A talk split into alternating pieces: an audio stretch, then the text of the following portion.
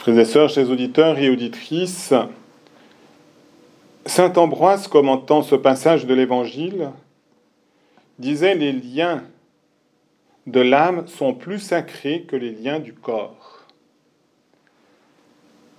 D'une certaine manière, on peut dire que les liens que nous tissons en Église, puisqu'il s'agit là de liens d'âme, mais qui rejoignent aussi le corps, eh bien, sont des liens d'une telle force, d'une telle profondeur, puisque leur origine est dans la charité, qu'ils sont encore plus forts que les liens du corps que nous pouvons tisser en famille. Mais nous avons à nous rappeler aussi une chose qui a été voulue par Jésus lui-même, c'est que le mariage est un sacrement et donc un signe sacré de son union à l'Église. Et dans ce sens, si nous vivons pleinement les relations familiales, nous devons les vivre justement avec cette double dimension d'être des liens, bien sûr, du corps, du sang, de la chair, mais aussi des liens de l'âme.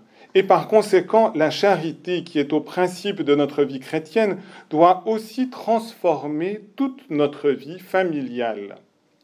Et c'est bien ainsi qu'a vécu Jésus avec Marie et Joseph. Des liens, des liens de famille, la sainte famille, mais qui ont été tout imprégnés de la présence de Dieu, de l'action de l'Esprit Saint, et par conséquent de l'écoute de la parole de Dieu. Et en effet, les paroles que Jésus dit sont loin de contredire le mystère de la Vierge Marie. Ma mère et mes frères, ce sont ceux qui écoutent la parole de Dieu et qui la mettent en pratique.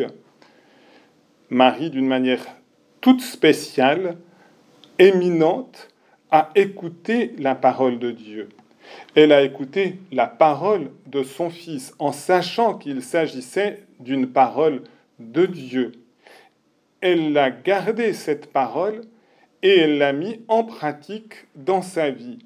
Et c'est la raison pour laquelle la Sainte Famille, si ce sont des liens du corps, c'est aussi des liens de l'âme et des liens du corps et de l'âme unis au mystère de Dieu.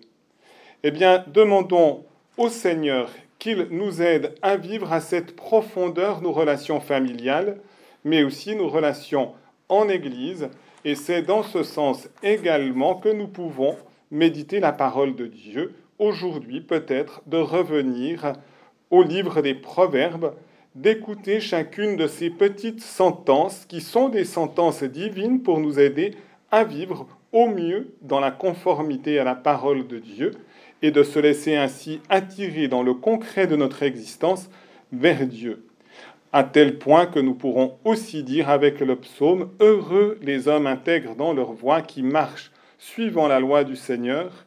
Montre-moi dans une prière au Seigneur la voie de tes préceptes, que je médite tes merveilles. Amen.